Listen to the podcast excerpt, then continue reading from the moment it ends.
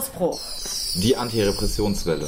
Nachrichten und Themenbeiträge zu Repression und Aktivismus. Jeden vierten Sonntag auf RDL 102,3 MHz. Ja, einen wunderschönen guten Abend an alle HörerInnen da draußen. Ihr hört die äh, ja, 36. Ausgabe von Ausbruch. Wir senden seit nunmehr vier Jahre ähm, hier auf der 102,3 Megahertz.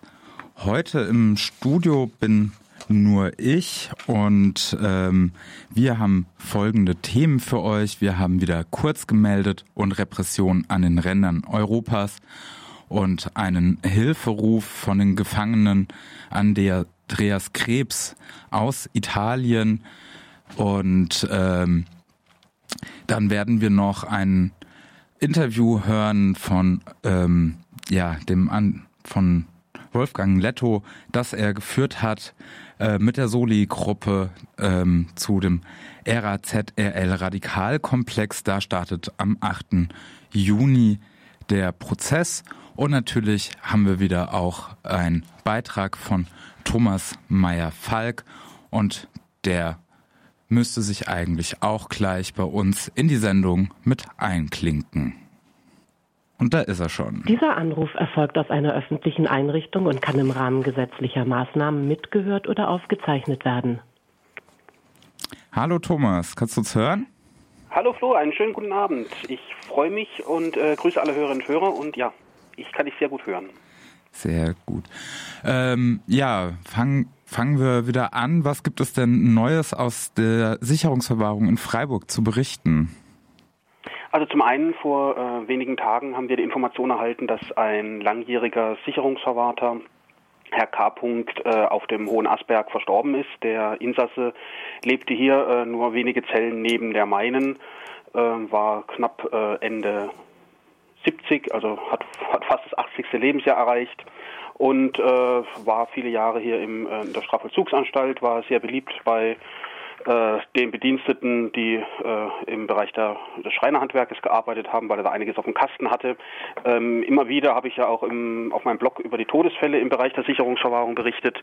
Äh, meine Todesfälle passieren überall. Allerdings ist natürlich für äh, Sicherungsverwahrte, die äh, viele Jahre im Gefängnis zubringen, es dann nicht äh, besonders motivierend, wenn sie sehen, dass um sie herum äh, so zumindest die subjektive Wahrnehmung, mehr Leute dann sterben, als äh, erfolgreich äh, wieder in die Freiheit zurückkehren. Das ist der eine Punkt. Der andere Punkt, äh, hier in der Vollzugsanstalt wurde jetzt am 12. Mai äh, auch gegen Corona geimpft. Nach Mitteilung der Insassenvertretung haben wohl rund 75 Prozent äh, der Insassen die Impfungen äh, angenommen. Also es wurden knapp 500 äh, Menschen, glaube ich, geimpft. Hier im Bereich der Sicherungsverwahrung äh, lag der Anteil der Verweigerer ungefähr bei 10 Prozent. Also von fünf Sicherungsverwahrten weiß ich, dass sie sich nicht haben impfen lassen. Geimpft wurde mit dem Impfstoff Moderna. Jetzt warten die Insassen auf äh, die Zweitimpfung, die dann am 23. Juni erfolgen soll. Und dann hoffen natürlich viele Insassen hier nicht nur in der Strafhaft, sondern auch in der Sicherungsverwahrung, dass dann der Alltag wieder sich etwas normalisiert, dass also die Besuchsbedingungen wieder normalisiert werden. Aktuell können Besuche nur äh, mit einer Panzerglasscheibe zwischen Besuchsperson und Insassen erfolgen, dass auch abendliche Freizeitgruppen dann wieder äh, revitalisiert werden und dass äh, auch wieder Ausführungen, also das heißt das bewachte Verlassen der Haftanstalt erfolgen kann. Das ist der zweite Punkt. Und der dritte Punkt nur ganz kurz. Ähm, es gab ja vor einem Jahr, da wurde dann auch hier ein Ausbruch darüber berichtet, ein Angriff von zwei Sicherungsverwahrten, die äh, in die Zelle eines Insassen eindrangen, ihn zusammenschlugen dann äh, noch in die Zelle eines anderen Insassen eindrangen und auch ihn äh, verkloppten. Und äh, diese beiden Insassen gerieten sodann in Verdacht, das Tiefkühlgemüse eines äh, Insassen vergiftet zu haben, vermittels Rattengift. Und da fand im April ein mehrtägiger Strafprozess statt unter Vorsitz von Frau Dr. Kleine-Kosak äh, vor dem Schwurgericht. Wegen des Rattengifts wurde es nämlich bei ihr angeklagt, wegen des Verdachtes versuchten Mordes. Und wie in einer etwas äh, eher schlechten Gerichtsshow, wie man sie vielleicht von RTL oder Sat1 kennt. Am dritten Prozesstag hob dann eine Zeugin, Frau Psychologierätin äh, W. Äh, die Hand und sagte, ich weiß noch was. So zumindest berichtete es die Badische Zeitung. Und im Zuge äh, ihrer Aussage und dann auch noch äh, relevanter E-Mails stellte sich heraus, dass es möglicherweise kein versuchter Mordanschlag der beiden Sicherungsverwahrten war, die angeklagt waren, sondern dass nicht ausschließbar ist, dass das angebliche Opfer das alles nur inszeniert hat, um sich an den beiden zu rächen.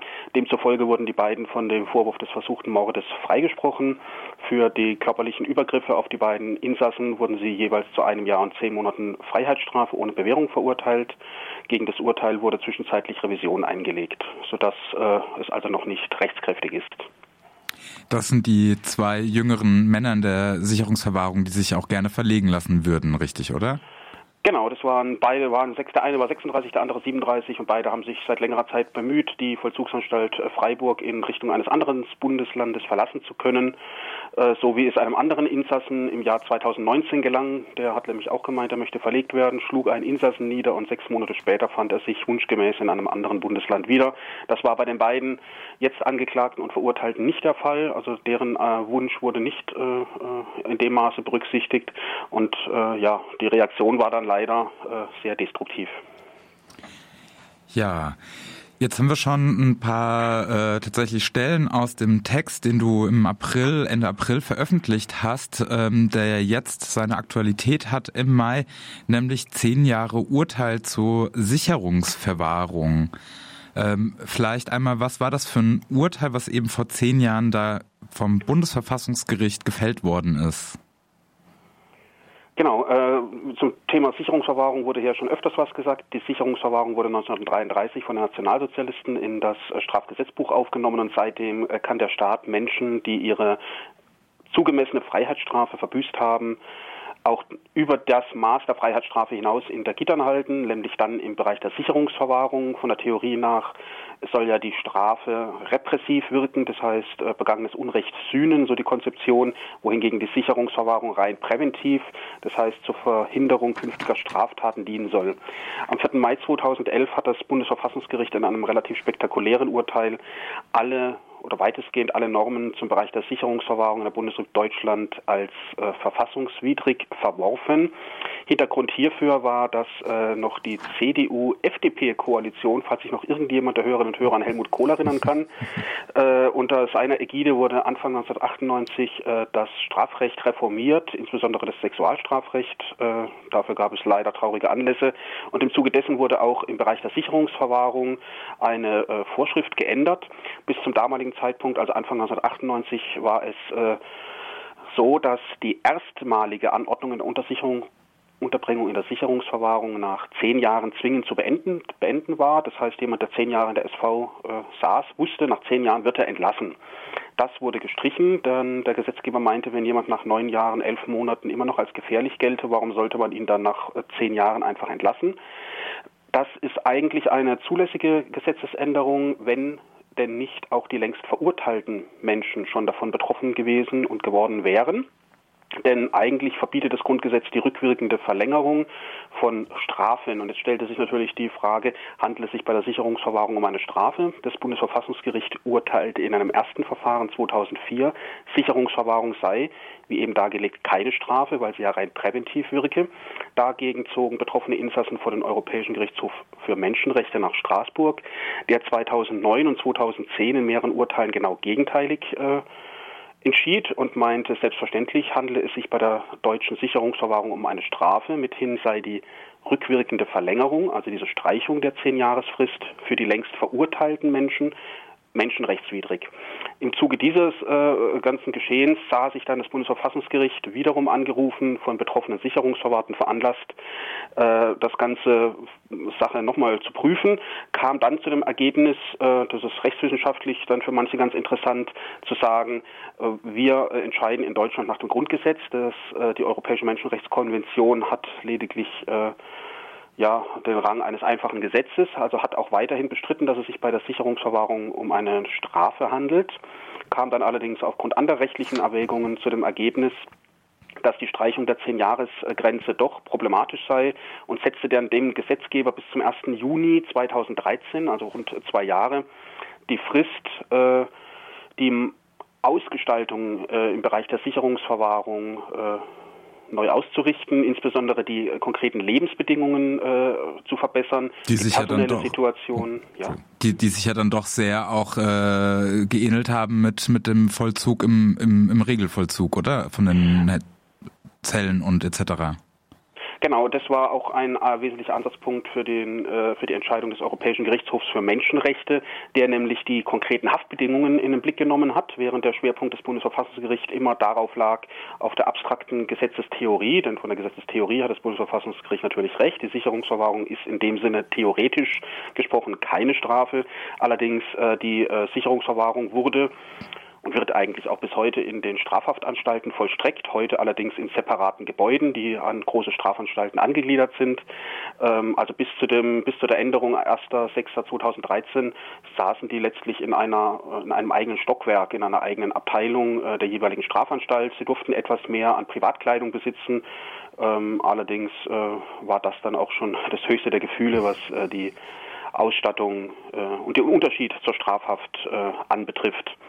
Die Folgen vielleicht noch des Urteils äh, vom 4. Mai 2011.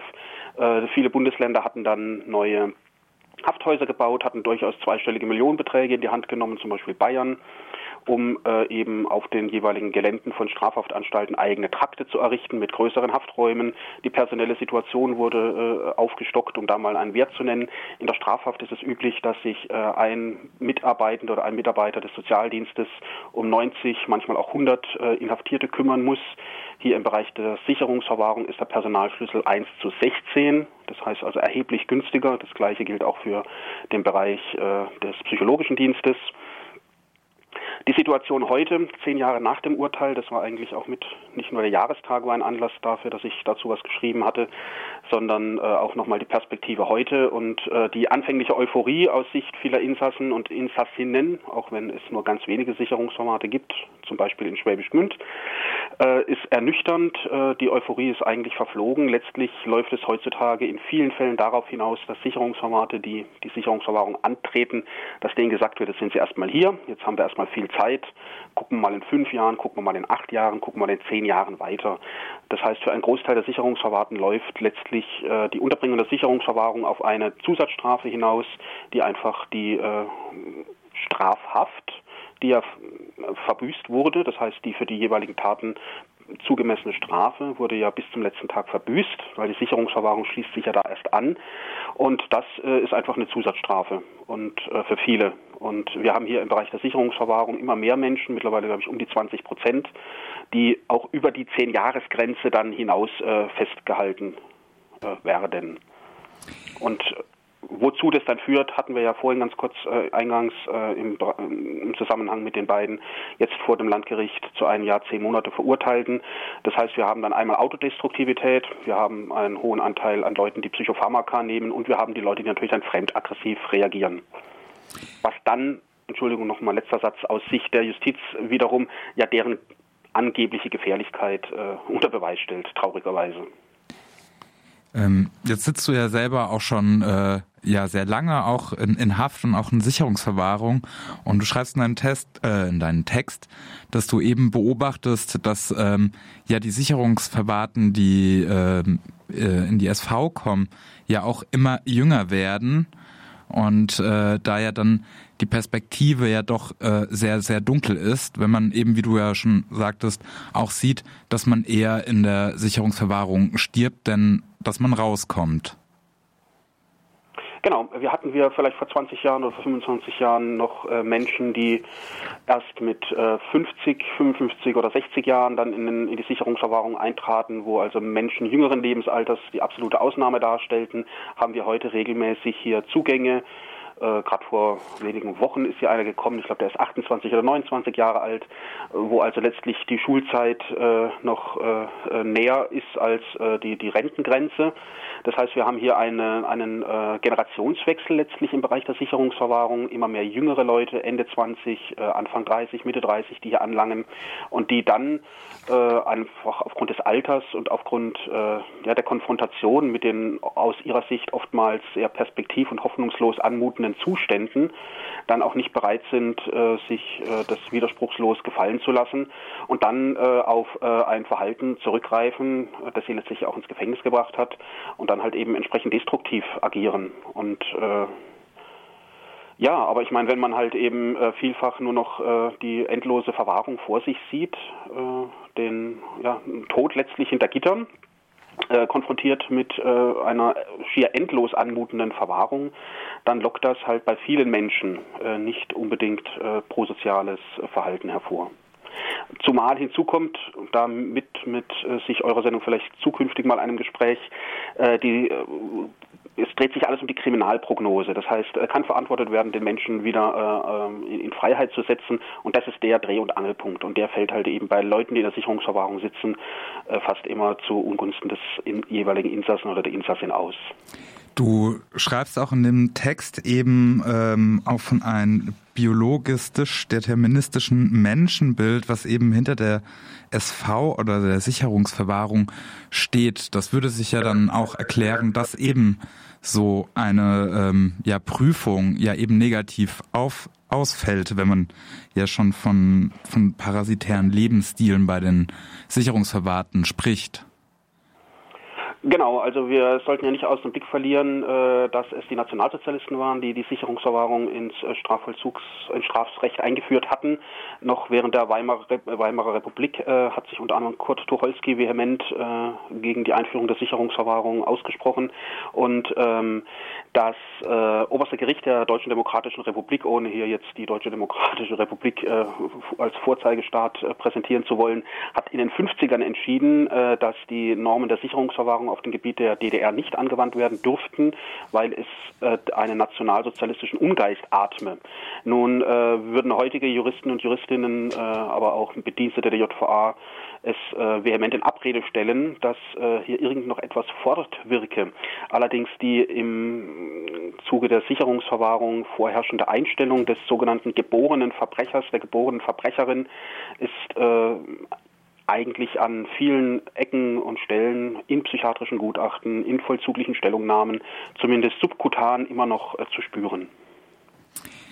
Ja, Thomas, mit Blick auf die Uhr danke ich dir ähm, vielmals äh, für, für die Ausführungen und eben den Rückblick eben zu zehn Jahre ähm, neues Urteil zur Sicherungsverwahrung und äh, ja von der anfänglichen Euphorie, was übrig geblieben ist. Danke dir. Ich danke dir.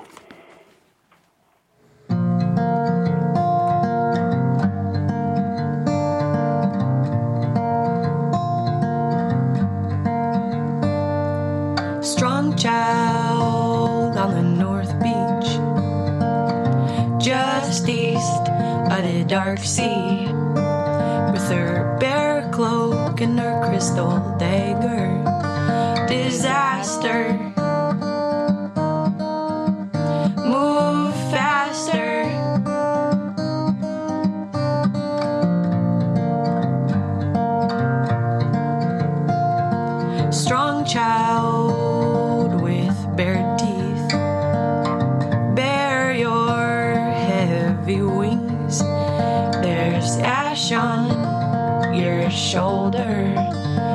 small.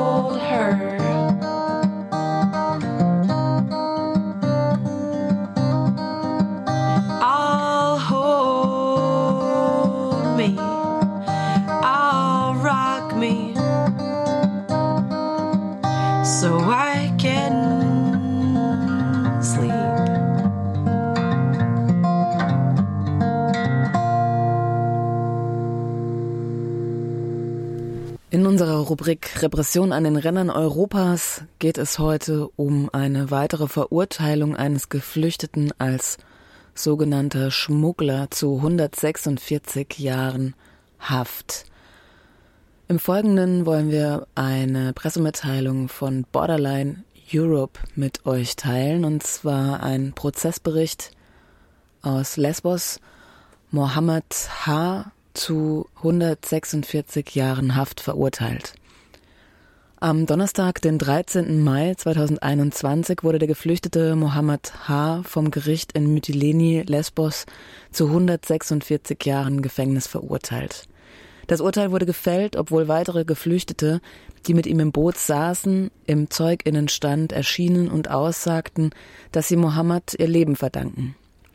Die Anwälte werden Berufung einlegen. Warum haben sie nicht einfach ein Ticket gekauft und sind mit der Fähre nach Griechenland gekommen? In dieser einen einzigen Frage des Richters an Mohammed wird auf schockierende Weise die Absurdität, der grausame Zynismus und die völlige Realitätsferne deutlich, die den Verhaftungen und anschließenden Prozessen gegen Schutzsuchende als sogenannte Schmuggler in Griechenland, aber auch überall sonst zugrunde liegen. Am Donnerstag, den 13. Mai 2021, fand in Mytilene auf Lesbos der Prozess gegen den 27-jährigen geflüchteten Mohammed H. statt.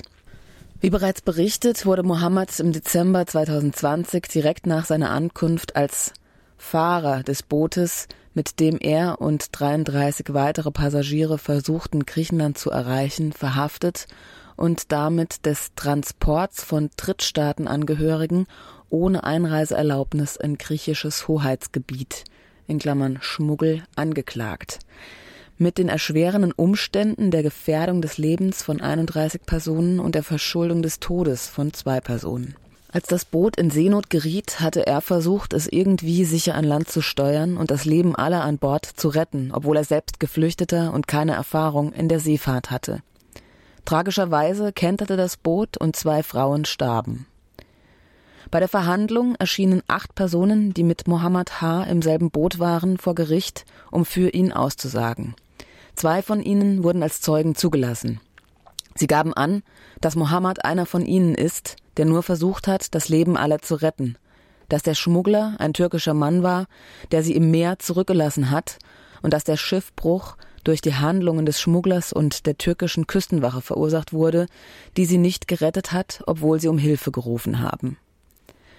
Der Richter jedoch bestand auf der Tatsache, dass in der Verhandlung zwei Zeuginnen den Angeklagten als Fahrer angegeben hatten, obwohl die Verteidigung darauf hinwies, dass die Übersetzung während der Verhandlung problematisch war, da sie auf Englisch und nicht auf Somali stattfand, sowie auf die Tatsache, dass die Zeuginnen den Angeklagten nicht als den Schmuggler, sondern eben als die Person, die das Boot in einer Notsituation fuhr, identifiziert hatten.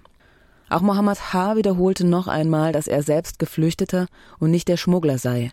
Er erklärte, dass er gar nicht wisse, wie man ein Boot steuere und es auch nicht steuern wollte und dass er das Steuer nur deswegen übernommen habe, um sich und seine Mitreisenden vor dem Ertrinken zu retten. Er tat dies, ohne zu wissen, dass das bloße Steuern nach griechischem Recht ein Verbrechen darstellt. Hierauf entgegnete der Richter mit der Frage, wie ist es möglich, dass Sie nicht wussten, dass das, was Sie taten, illegal war? Warum haben Sie dann nicht einfach ein Ticket gekauft und sind mit der Fähre nach Griechenland gekommen? Angesichts der Tatsache, dass es keine sicheren und legalen Wege gibt, nach Europa einzureisen und Asyl zu beantragen, ist diese Frage nicht nur grotesk und völlig realitätsfremd, sondern zynisch und grausam. Es ist die europäische Politik der Abschreckung und der geschlossenen Grenzen, die Menschen in seeuntaugliche Boote und auf lebensgefährliche Routen und dazu zwingt, ihr Leben und das ihrer Familien zu riskieren. Vielleicht sollte jemand dem Gericht erklären, wie das europäische Asylsystem funktioniert, bevor es einen Schutzsuchenden zu 146 Jahren verurteilt, weil er nicht einfach ein Ticket gekauft und mit der Fähre nach Griechenland gekommen ist. Die Staatsanwaltschaft forderte Mohammed H. nur für das Verbrechen des Artikels 30 Absatz 1.a schuldig zu sprechen, Transport von Drittstadtangehörigen ohne Einreiseerlaubnis in griechisches Hoheitsgebiet. Dennoch bestanden die Richter auf der ursprünglichen Anklage Mohammed H. auch der erschwerenden Umstände Punkte C und D des Artikels 30 schuldig zu sprechen. Gefährdung des Lebens von Menschen und Verschuldung des Todes. Sie akzeptierten den mildernden Umstand, dass Mohammed keine Vorstrafen hat, was dazu führte, dass die lebenslangen Haftstrafen sowie die Geldstrafe entfielen. Im Detail verhängten sie 15 Jahre Haft für jede verstorbene Person und acht Jahre für jede Person an Bord. Einem Prinzip folgend, das im griechischen Recht Zusammenlegung von Strafen genannt wird, resultiere dies in einem Urteil von 146 Jahren. Die Verteidigung, die Anwälte Dimitris Choulis und Alexandros Georgoulis werden Berufung gegen das Urteil einlegen.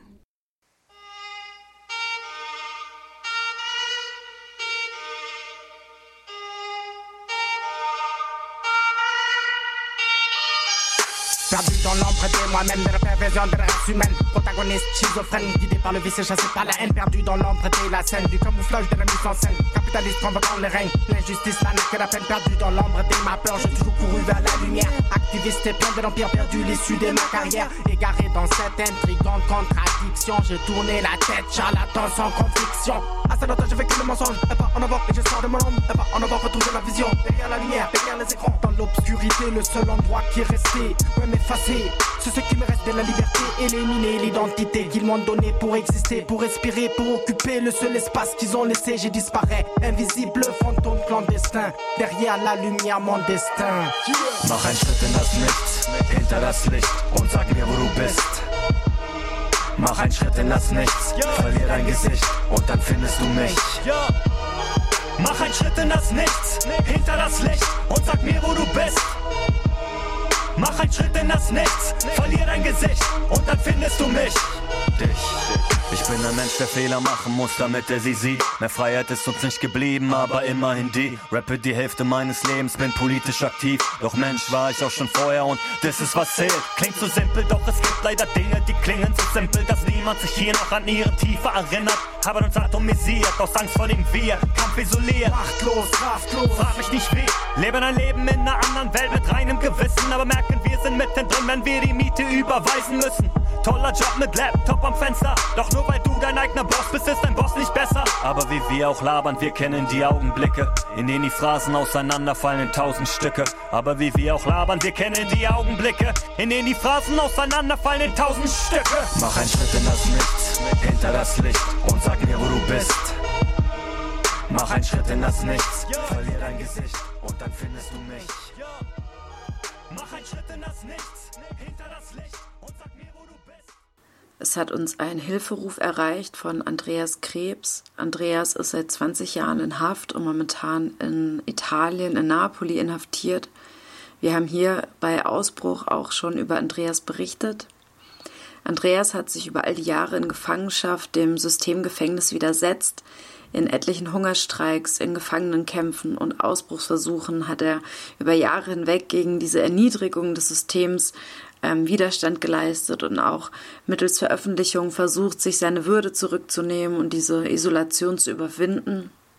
Ja, letztes Jahr ist sein Buch Der Taifun erschienen und er schildert in diesem Buch seine Erlebnisse und Erfahrungen in deutscher und italienischer Gefangenschaft und erzählt von seiner Rebellion, von seinen Gefühlen und seinen Gedanken.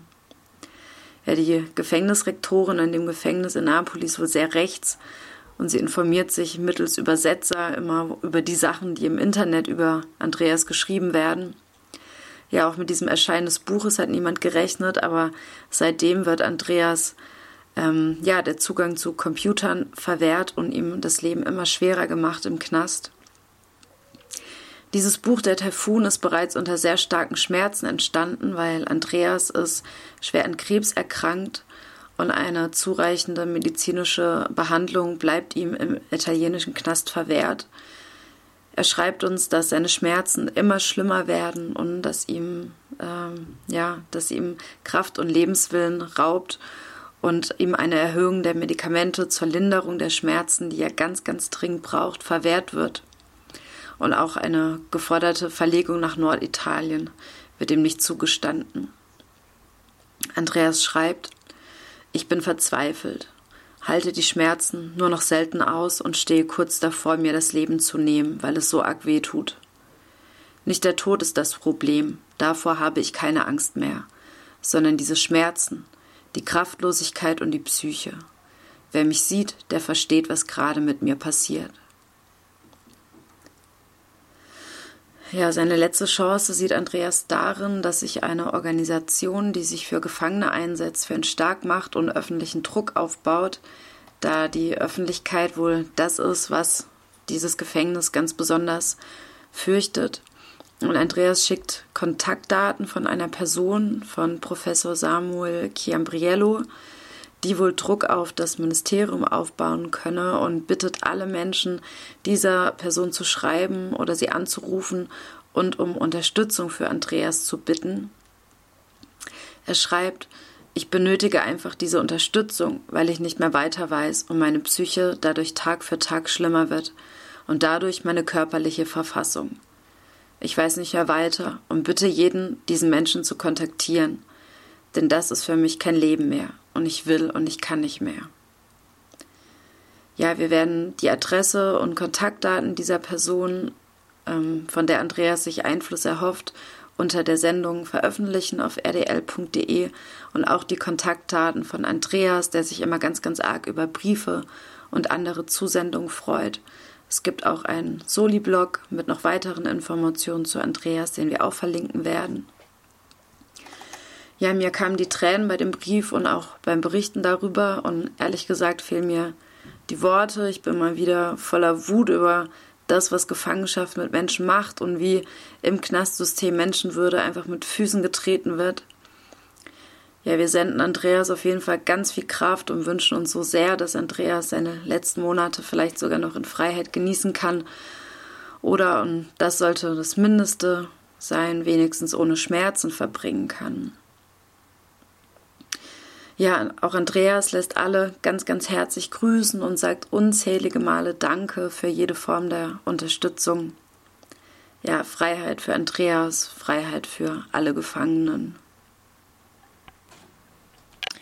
Ja, und wenn ihr Interesse habt an dem Buch eben ähm, Der Taifun von Andreas Krebs geschrieben, ein Buch, das eigentlich seine komplette Knast-Erfahrung ähm, und davon hat er auch reichlich ähm, widerspiegelt. Er nimmt uns mit, da wie er widerspenstig gegen eben dieses Knastsystem von innen begegnet, unter Solidarität äh, unter den Gefangenen und dass man sich nicht klein machen lässt. Wenn ihr Interesse habt, ähm, könnt ihr uns auch eine Mail an ausbruch.rdl.de schreiben. Ein paar Exemplare haben wir noch.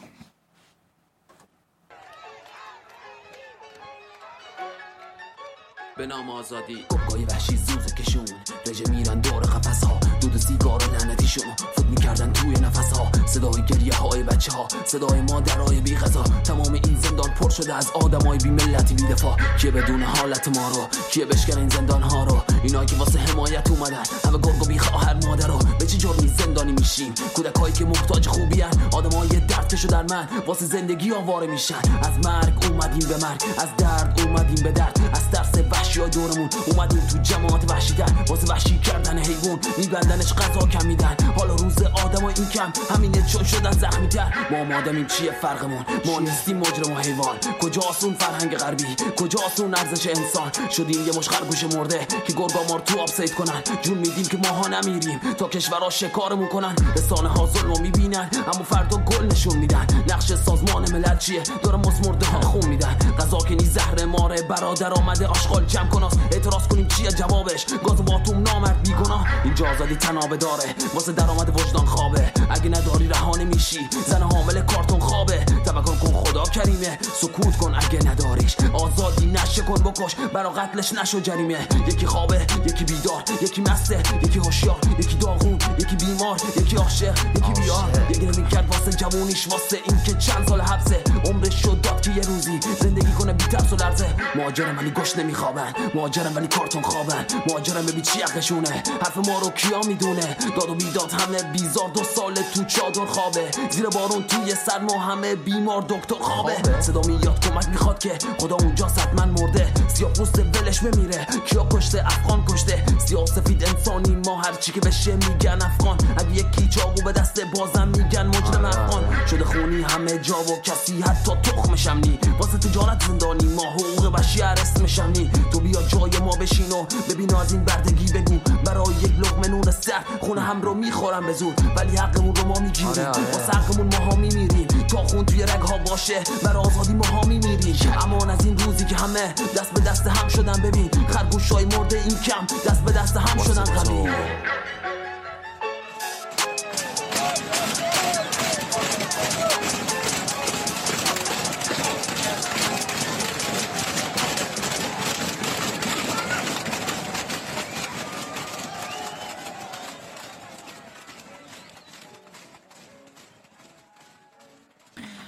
Am 8. Juli beginnt der Prozess in Berlin gegen vermeintliche MitgliederInnen äh, der RAZRL Radikal.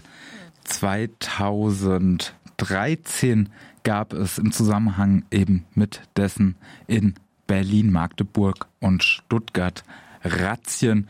Geführt wurde dieses Verfahren auch anfangs als 129er Verfahren, aber mehr zu den Einzelheiten überhaupt dieses ganzen Komplexes jetzt ein Gastbeitrag von Wie viele sind hinter Gittern und wir hören jetzt ein Interview mit der Soli-Gruppe No 129, welches Wolfgang Letto geführt hat. Hallo, kannst Hallo? du mich hören?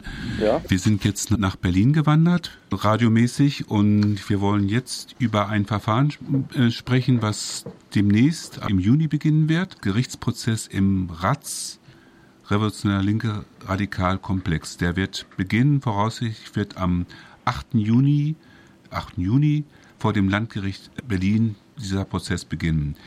Es geht um einen Menschen, ihr habt, äh, du bist von, Entschuldigung, muss ich mal vorstellen, du bist von der Soli-Gruppe und ihr habt geschrieben, unser Genosse Cem hat Prozess. Meine erste Frage lautet vielleicht, was wird den guten Menschen vorgeworfen? Der Cem erhielt im September 2018 als einzelne Anklageschrift mit dem Vorwurf der Brandstiftung in drei Fällen. Und es sind bisher 20 Prozesstage bis in Oktober hinein angekündigt.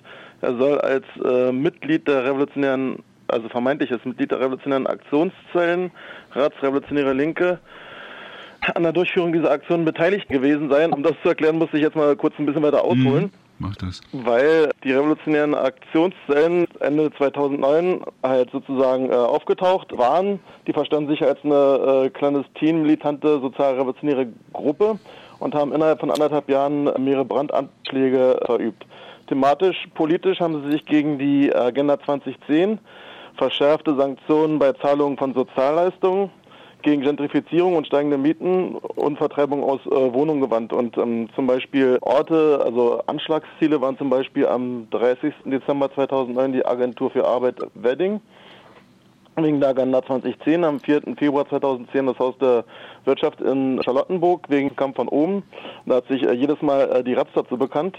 Und am 18. November 2010 äh, gegen das Bundesinnenministerium, also die Außenstelle Bundeshaus Berlin-Wilmersdorf, eben als Teil des institutionellen Geflechts der Repressions- und Ideologieapparate und weil Wochen zuvor halt in linken Buchläden Beschlagnahmungen und Razzien waren.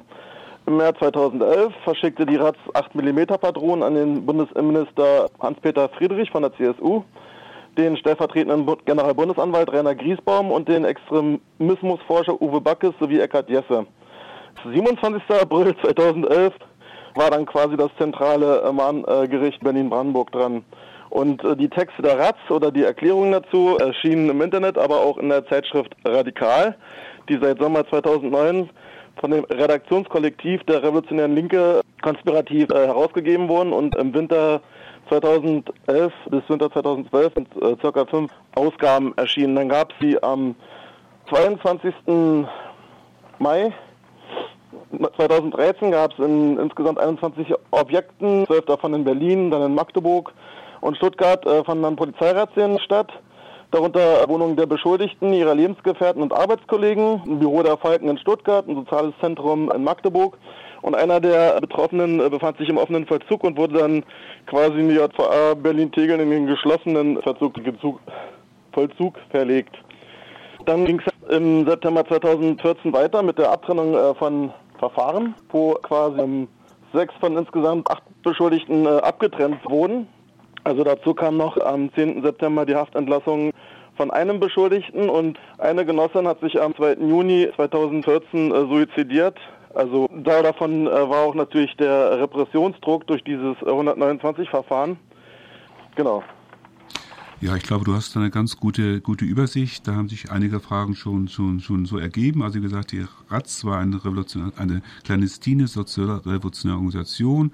Radikal ist meisten, die haben ja eine sehr lange Geschichte schon, glaube ich, von 20, 30 Jahren. Und die Revolutionäre Linke war eben das Redaktionskollektiv so von, von dieser Zeitschrift. Mit den Razzien hast du ja schon gesagt, es wurde da, was du vielleicht noch nicht gesagt hast, also es war ja in drei Städten, also ich wiederhole nochmal, in Berlin, Magdeburg und Stuttgart. Und es war Paragraph 129, also Mitgliedschaft in einer, glaube ich, kriminellen Vereinigung. Und dieser Paragraph wurde irgendwann im Laufe der Zeit, also nach, äh, nach 2013, fallen gelassen. Kannst du vielleicht sagen, weißt du, warum dieser Paragraph dann fallen gelassen worden ist? Genau, also am 22. Mai 2013 haben halt ca. 300 Polizisten alles Mögliche beschlagnahmt, Computer, Speichermedien, Mobiltelefone, Broschüren, Notizen und so weiter. Und es wurden noch einige Leute erkennungsdienstlich behandelt oder DNA abgenommen und so. Und letztendlich äh, sind das alles nur Mutmaßungen, aber zum Beispiel schreibt Perspektive Online im Zuge jetzt von neueren Ermittlungen des Generalbundesanwalts gegen die revolutionären Aktionszellen. Am Ende konnte die Staatsanwaltschaft die, die Ermittlungen nach 129 nicht mehr aufrechterhalten und ermittelt nur noch gegen eine Person wegen Brandstiftung in mehreren Fällen. Hm.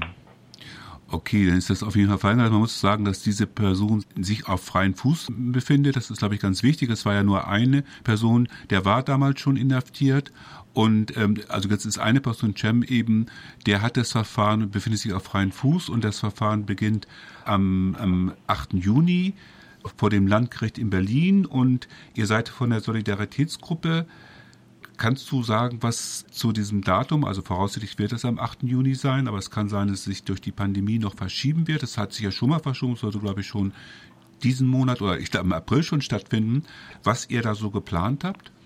Na gut, also auf jeden Fall ist äh, eine wichtige Sache Öffentlichkeitsarbeit, also sozusagen äh, Öffentlichkeitsarbeit über den Fall, Öffentlichkeitsarbeit über die Sachen, die quasi bei den Angriffen thematisiert wurden.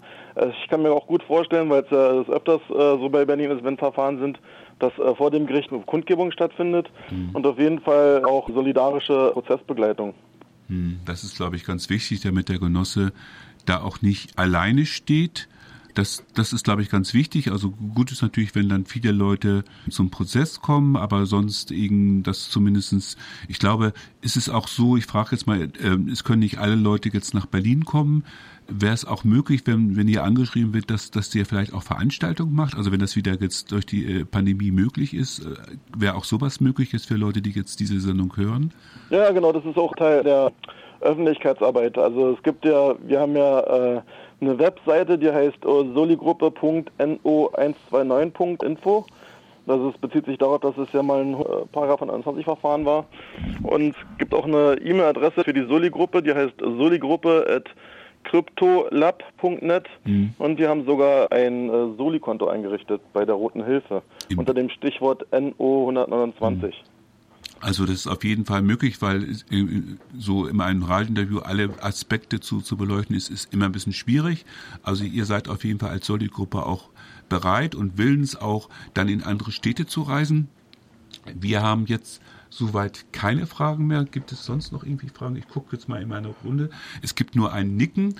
Okay, also ein No auf gut Deutsch. Und Frage ist jetzt, möchtest du noch was hinzufügen, noch was sagen zum Schluss? Ja, natürlich. Also wie immer, dass wir unsere Leute nicht allein lassen und genau. Ja, okay. Ich, ich danke. Ich denke, wir werden diesen Prozess weiter verfolgen. Also wie gesagt, er beginnt, das ist nochmal wichtig, voraussichtlich am 8. Juni. Achtet auf Ankündigungen. Es kann sein, dass sich das noch verschieben wird zum zweiten Mal. Ja, in dem Sinne würde ich sagen, tschüss, bis bald. Auf Wiederhören. Tschüss. Ja, und wir sagen vielen lieben herzlichen Dank an, wie viele sind hinter Gitter und an Wolfgang für eben dieses Interview mit der Soli-Gruppe zu dem anstehenden, anstehenden RAZ-Verfahren in Berlin. Ja, und einen kleinen Hinweis oder kommen wir einfach zu den Terminen. Und zwar ein Hörtipp habe ich noch. Und zwar ähm, hat diese Woche bei eben Radio Dreikland, da wo jetzt gerade zuhört, eine neue Podcast-Reihe gestartet. Was bedeutet Sicherheit für uns in Deutschland? Ja, reden wir über Sicherheit. Sicherheit. Sicherheit. Sicherheit. Sicherheit an öffentlichen Plätzen. Das Thema Sicherheit. Bei Freiburg die Sicherheitslage das verlangt. Sicherheitsgesetz für die Polizei. Sie sollen die Sicherheit in der Stadt erhöhen. Sicherheit. Sicherheit. Sicherheit. Das trägt zu mehr Sicherheit bei. Sicherheit für wen? Institutionalisierte Diskriminierung in der Polizeiarbeit und alternative Ansätze. Eine Podcast-Reihe zu Polizeihistorie, Rassismus, Sexismus, Racial Profiling, Psychologie der Polizei, transformative Gerechtigkeit. Wir fragen uns, was ist Polizei? Wieso ist Polizei? Und was könnte es stattdessen geben? Werft mit uns einen kritischen Blick auf die Polizei, ihre Struktur, ihr Wirken und auf Alternativen zum Status quo. Ein Projekt mit Unterstützung von Demokratie Leben. Jeden dritten Mittwoch im Monat um 20 Uhr bei Radio Dreieckland.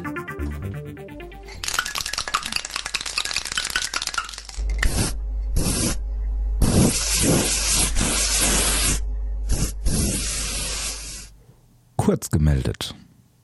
Seit dem 19. April findet unter hohen Sicherheitsauflagen in Stuttgart-Stammheim der Prozess gegen Jo und Die statt. Den beiden wird vorgeworfen, an einen Angriff auf die Nazis von Zentrum Automobil beteiligt gewesen zu sein. Dabei wurde der Nazi Andreas Ziegler ins Koma geprügelt. In den bisher fünf stattgefundenen Prozesstagen konnte immerhin schon mal die Mehr des ahnungslosen und hilflosen, in Anführungszeichen, Gewerkschaftler widerlegt werden. Noch bevor Cops eintrafen, wurde Andreas Ziegler der Schlagring von seiner Hand abgezogen.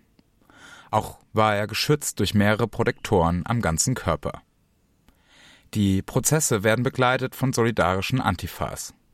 Nun hat der Richter entschieden, dass Solidaritätsbekundungen für den inhaftierten Genossen die mit einer Geldstrafe von 100 Euro oder einen Tag Haft bestraft werden. Der Prozess ist noch bis Oktober terminiert. Mehr Infos findet ihr unter notwendig.org. Zitat Anfang Anknüpfend an dem Text Militante Kampagne gegen Kneste im autonomen Blättchen Nummer 44 haben wir uns entschieden, praktisch und in Textform einige Gedanken zur Diskussion und Kampagne beizutragen. Daher haben wir in der Nacht auf den 19. Mai 2021 ein Fahrzeug der Firma Dussmann in der Krotzinger Straße und ein Fahrzeug der Firma Wiesak in der Fernbachallee in Freiburg im Breisgau geplättet. Beide Firmen profitieren direkt am Einsperren von Menschen und sind daher Ziel unserer Aktion geworden. Zitat Ende. So aus dem Bekennerinnenschreiben einer feministischen autonomen Zelle. In dem Schreiben wird ein Blick in die Vergangenheit geblickt zu erfolgreichen militanten Kampagnen gegen das Gefängnis. Auch wird sich der Gefahr der Privatisierung von Knästen gewidmet und sich auch Gedanken gemacht, wie weit wir den Begriff Knast eigentlich begreifen wollen.